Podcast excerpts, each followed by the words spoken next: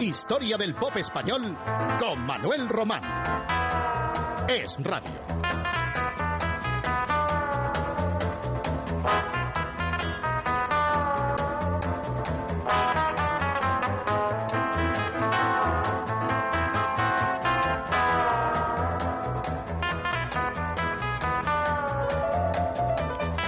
Los brincos habían desplazado en cierto modo al dúo dinámico cuando avanzaba aquel 1966 que estamos rememorando. Por supuesto, el estilo del dúo era muy distinto al de los brincos, mas el caso fue que, tal vez por cierto agotamiento de Manuel de la Calva y Ramón Arcusa, o por la novedad de la música del cuarteto madrileño, la verdad es que la popularidad de los brincos era entonces elevada, los preferidos por la mayoría de los jóvenes españoles época en la que comenzaban los bravos y también los pasos, en tanto que los sires se habían apagado un poco y los Mustang trataban de mantener su veteranía. Los brincos grababan en unos modernos estudios italianos en Milán, en magnetofones de cuatro pistas, batería y bajo en la primera, guitarras de ritmo en la segunda, solos en la tercera y voces y coros en la cuarta pista y la productora Marini Callejo se había convertido en la sombra como un quinto brinco, sin figurar desde luego en la portada de los discos. Ella tocaba el órgano, el piano y algún otro instrumento. De entonces era una de las más populares canciones de los brincos, que cuando salían fuera de España iban ataviados, por cierto, con airosas capas, con las pañosas. Aquí están los brincos en Mejor.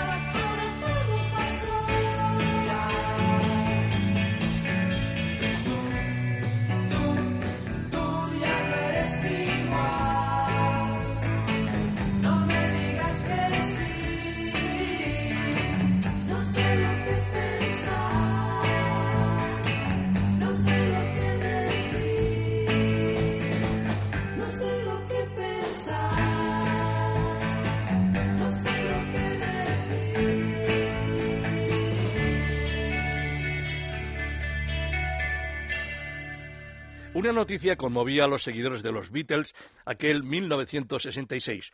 Durante algún tiempo no actuarían en público, limitándose a grabar en sus estudios londinenses de la casa EMI. Tardarían dos años en reaparecer en directo, obsesionados por encontrar un sonido mejor. De su producción de entonces se escuchó mucho una divertida, ingenua y pegadiza pieza con un estribillo fácil de tararear, Yellow Submarine, que inmediatamente tuvo en España su oportuna versión a cargo de los Mustang, que ya les programamos semanas atrás. La segunda versión española fue la de Tony Ronald y los Croners. Aquí suena Submarino Amarillo.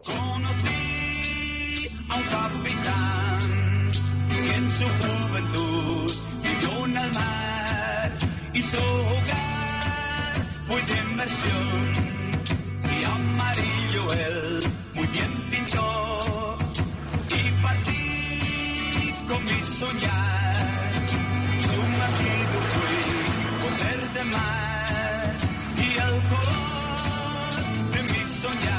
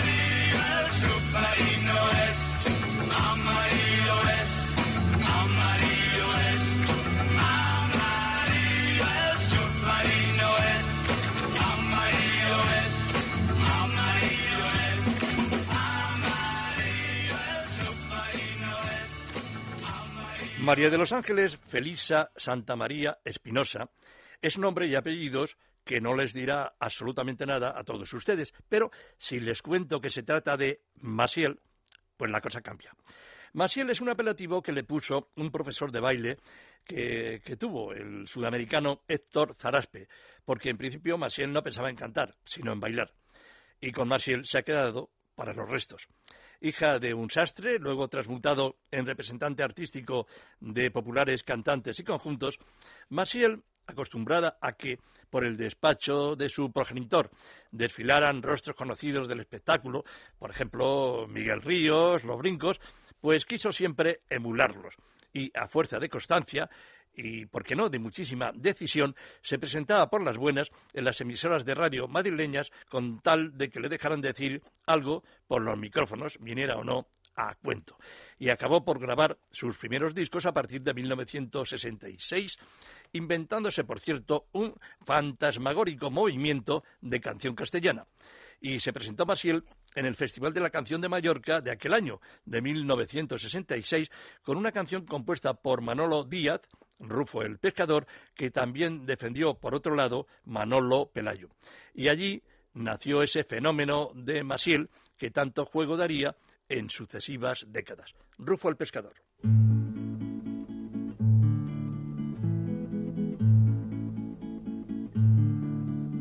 Rufo vive pescando, es un trabajador, mano ruda y muy grande, pero todo un señor, pelo largo y muy negro, más que el carbón, siempre está sonriendo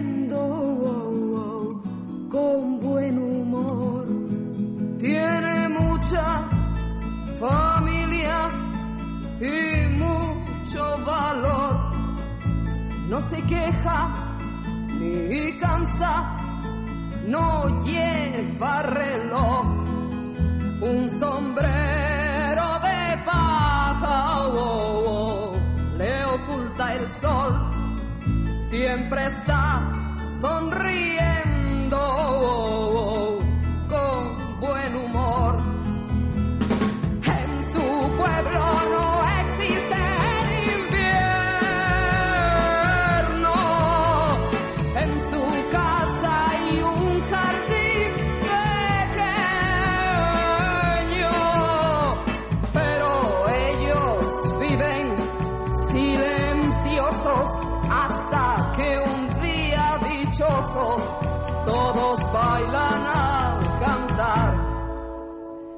fiesta del pueblo, la del pescador, Rufo sigue bailando desde que amaneció.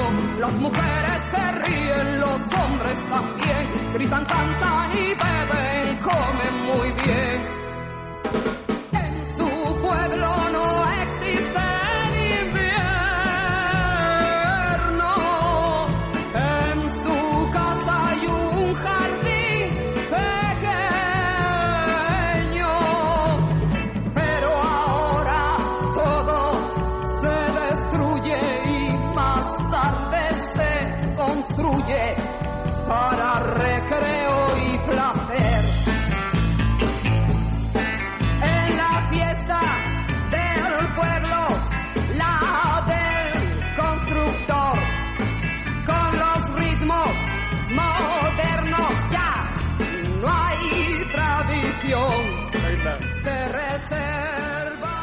A Bruno Lomas le faltaba un escalón para llamar la atención de toda España, porque voz tenía y mucho estilo, nacido para triunfar como rockero, pero sería una melodía pop la que lo auparía a la popularidad aquel 1966, compuesta por sus amigos Manuel de la Calva y Ramón Arcusa. Esto es, el dúo dinámico, con la que el valenciano de Játiva se alzó vencedor en el octavo Festival de la Canción del Mediterráneo, que se celebraba en Barcelona.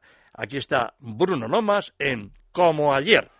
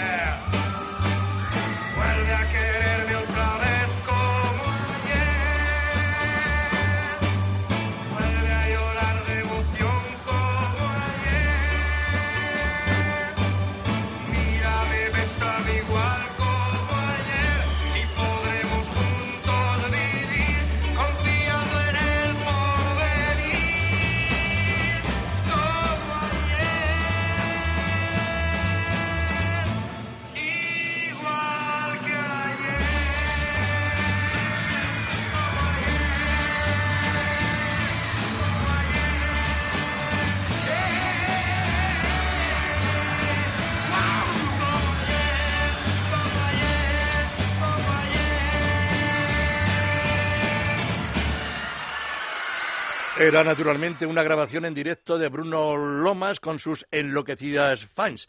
Bruno Lomas, uno de los tres pioneros del rock en España. Los otros dos fueron Miki y Miguel Ríos. Miguel que, por cierto, anunciaba a final de año que se retiraba, pero parece ser que lo hará definitivamente el próximo mes de septiembre en Sevilla.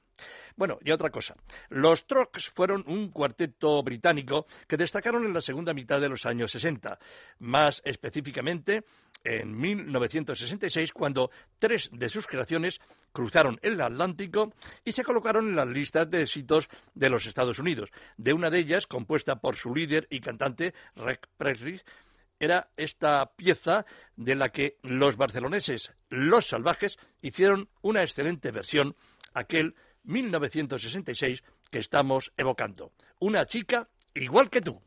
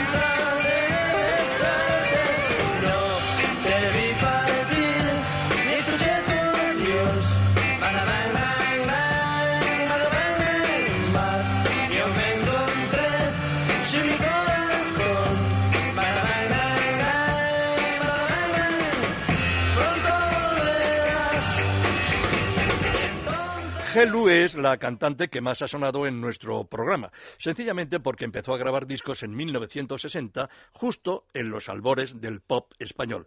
Vivió una época musical intensa hasta su retirada en 1969.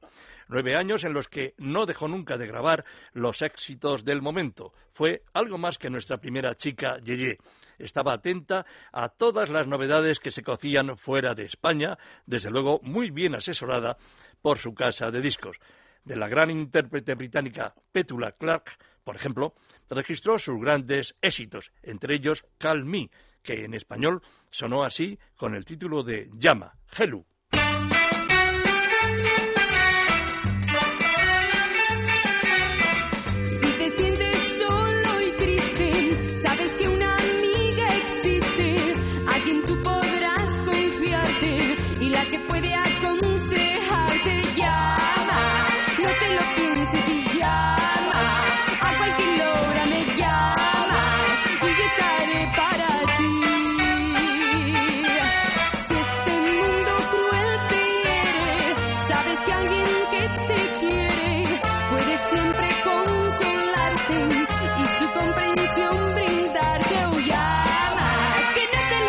Te lo pienses y llama.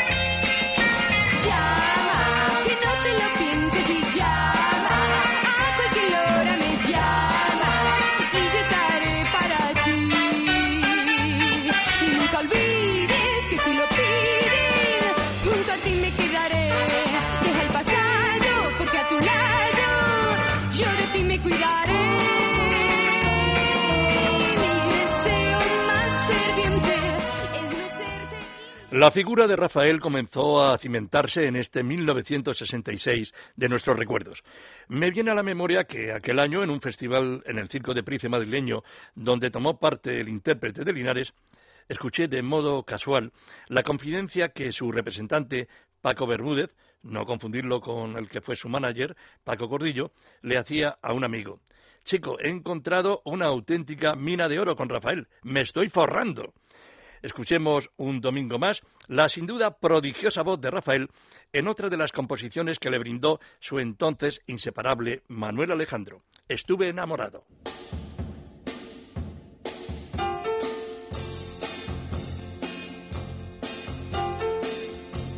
Estuve enamorado de ti. Estuve enamorado de ti. Nada. Ni me inquieta tu mirada como ayer. Estuve enamorado de ti. Estuve enamorado de ti, pero ya no siento nada, inquietan tus palabras como ayer. Y pensar que un día te quise como a nadie yo he querido jamás. Y pensar que siempre te dije que por nada te podría dejar.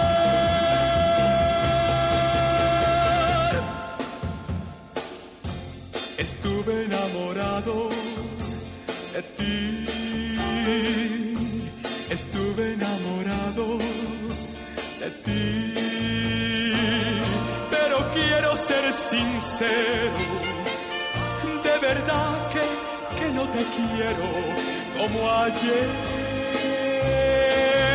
y pensar, aunque siempre te quise, como a nadie yo he querido jamás. Y pensar que un día te por nada te podría dejar.